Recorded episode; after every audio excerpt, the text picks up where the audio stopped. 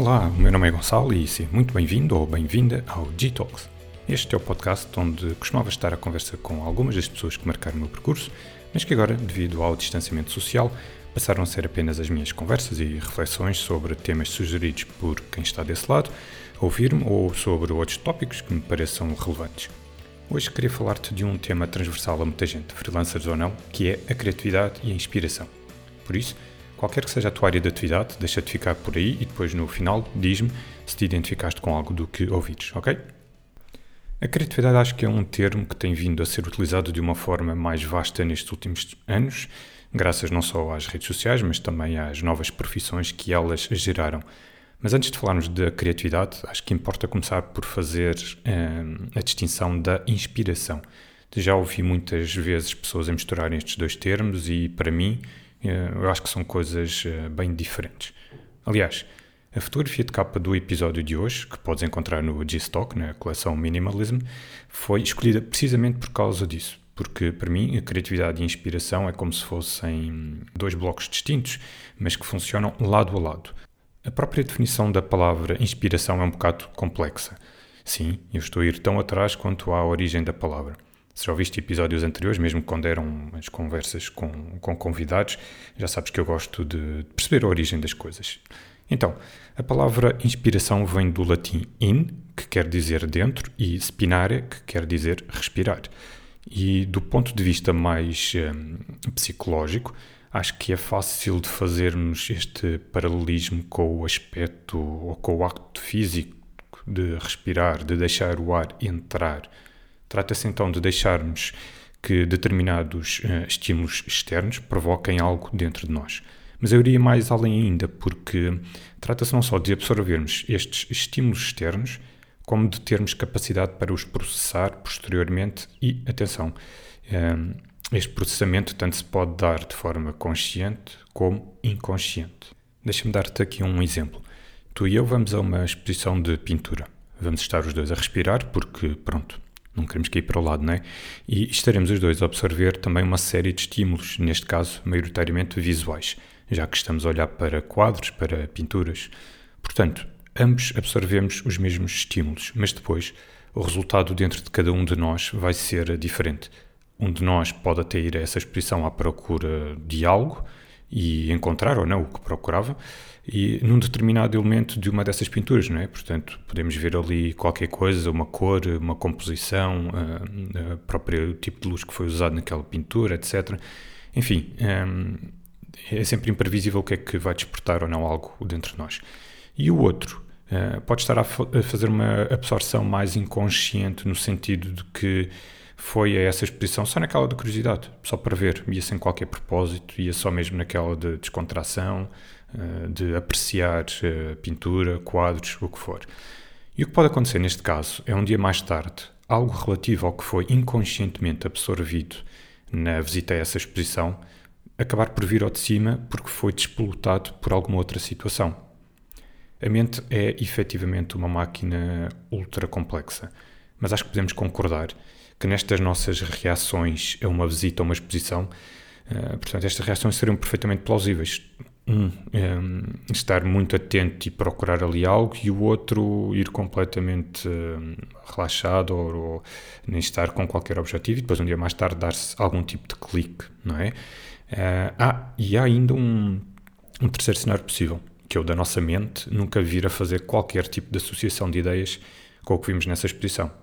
Ou seja, no, no dia em que fomos à tal exposição, à, à tal exposição, um de nós se calhar estava numa fase altamente estressada ou então estava a passar uma fase de extrema preocupação com algo que fez com que o, o cérebro estivesse como que hum, tapado, impedindo-nos de, de, absorver o que quer que fosse. É, é um bocadinho a tal história do copo cheio e do copo vazio, sendo o copo a nossa mente, não é? Há alturas da, da nossa vida em que temos o copo tão cheio que, por mais gotas que caiam sobre ele, irão simplesmente respingar para fora, portanto, não entra nada, não é? Resumindo, a inspiração é um conceito um bocado abstrato e, por isso, difícil de definir, na medida em que todos nós estamos abertos a estímulos externos.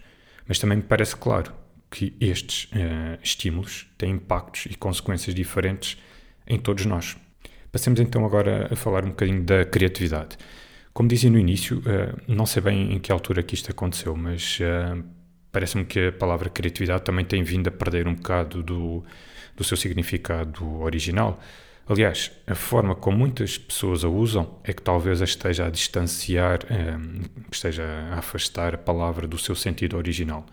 Isto porque hoje em dia vejo muitas pessoas a falarem de áreas criativas ou dos criativos como pessoas cheias, de ideias, pessoas que estão sempre a magicar coisas ou pessoas que têm ideias muito malucas. Mas se formos à etimologia da palavra, uh, criatividade vem do latim da palavra creare, ou seja, criar.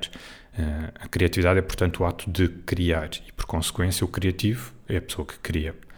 Portanto, o facto de, de, ter muitas ideias, sejam elas malucas ou fora da caixa, não faz necessariamente dessa pessoa alguém criativo, quer dizer apenas que essa pessoa é alguém com ideias. Pronto, é tão simples quanto isto. Mas de que é que servem as ideias se não forem materializadas? Estás a perceber? Portanto, o, o, próprio.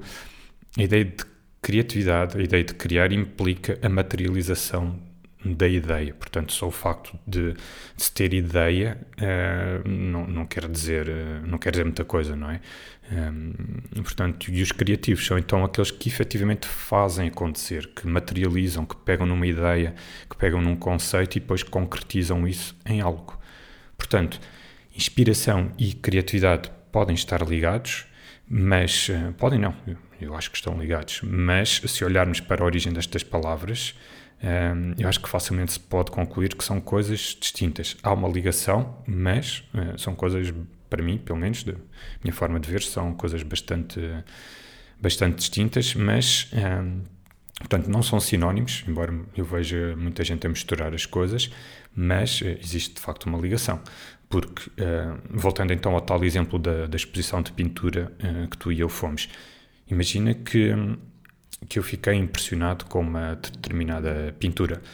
Enquanto fotógrafo, posso ter ficado com vontade, eh, portanto, como fiquei tão, tão impressionado com essa tal pintura, posso ficar eh, com ideias na cabeça, não é? Posso mudar logo para, epá, quero fazer uma fotografia que tenha por base aquela pintura, aquelas cores, ou a forma como foi utilizada a luz naquela pintura, ou a técnica, se calhar.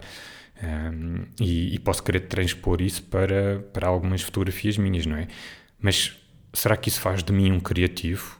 Não necessariamente, não é? Uh, eu conto muito, poderei ser um criativo se pegar nessa inspiração que trouxe da tal pintura, da tal exposição, se pegar nessa ideia que se formou na minha cabeça e depois a concretizar então uh, numa, numa fotografia ou várias, não é? Um, e nem sequer é, é, relevante o resultado da fotografia aqui. Aqui o que interessa é eu ter feito algo com base naquilo que absorvi, com base naquilo que inspirei da, da dita exposição, não é? Eu arriscaria dizer, aliás, que a grande maioria das nossas ideias eh, nascem e morrem na nossa cabeça. Da mesma forma que acontece com milhares eh, de pensamentos que temos diariamente. Epá, eles vivem apenas na nossa cabeça.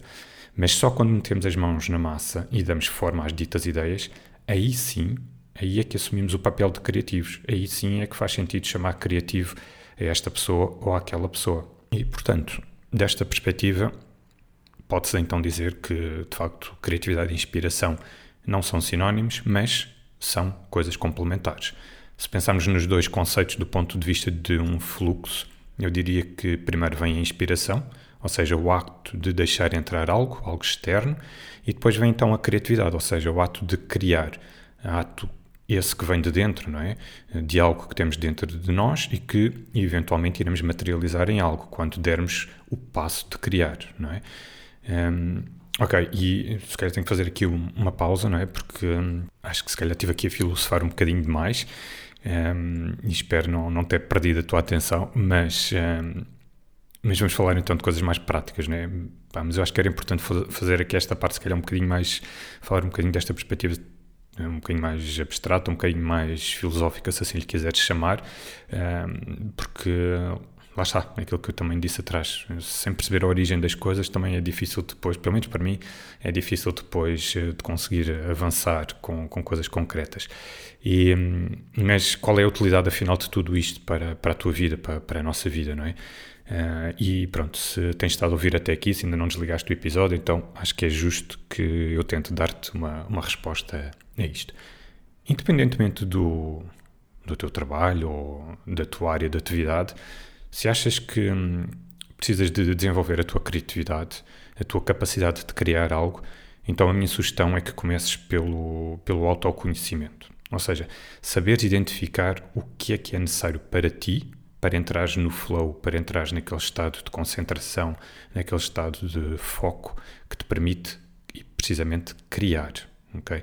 É porque se não tiveres esta noção do que precisas para estar receptivo aos estímulos externos, sem saberes, se não souberes, aliás, qual é o, o teu estado emocional em que tens que estar para conseguir pegar um, e organizar tudo o que vai dentro de ti, portanto, ideias, pensamentos, emoções. Se não souberes como pegar nestas coisas que tens dentro de ti, um, sem este conhecimento, eu acho que tudo o resto, o ato de criar o que quer que seja, vai ser muito mais difícil. Se, por outro lado, já tiveres este conhecimento profundo de como funcionas, então eu diria que já é mais do que meio caminho andado, porque depois a única coisa que falta é a execução é sentar-te, é, é escreveres, é desenhares, rascunhares, falares para um gravador, enfim, o método que vais usar é aquele que, que fizer mais sentido para ti. E isto leva-me à questão do, do trabalho e daquela célebre frase do, do Picasso, quer dizer, acho que foi, do, acho que foi o Picasso que disse, uh, qualquer coisa como uh, a inspiração chega-me sempre quando eu estou a trabalhar. Ou seja, aquela ideia de que os artistas, os criativos, são pessoas que estão sentadas debaixo de uma árvore, a olhar para a paisagem e à espera que lhes caia uma, uma ideia no colo. Isto é uma ideia um bocado ultrapassada, isto é uma coisa do Renascimento e, e da, da, altura dos mecenas, ok? Mas acontece que estamos no século XXI e, embora ainda existam por aí alguns mecenas, a verdade é que se não fizeres por ti, dificilmente alguém te, te irá apoiar. Portanto, trabalha nessas ideias escolhe o método ou as ferramentas com que mais te identificas e escarafucha bem essas ideias, estica-as, rasga-as, faz de novo, um, mas trabalha nelas.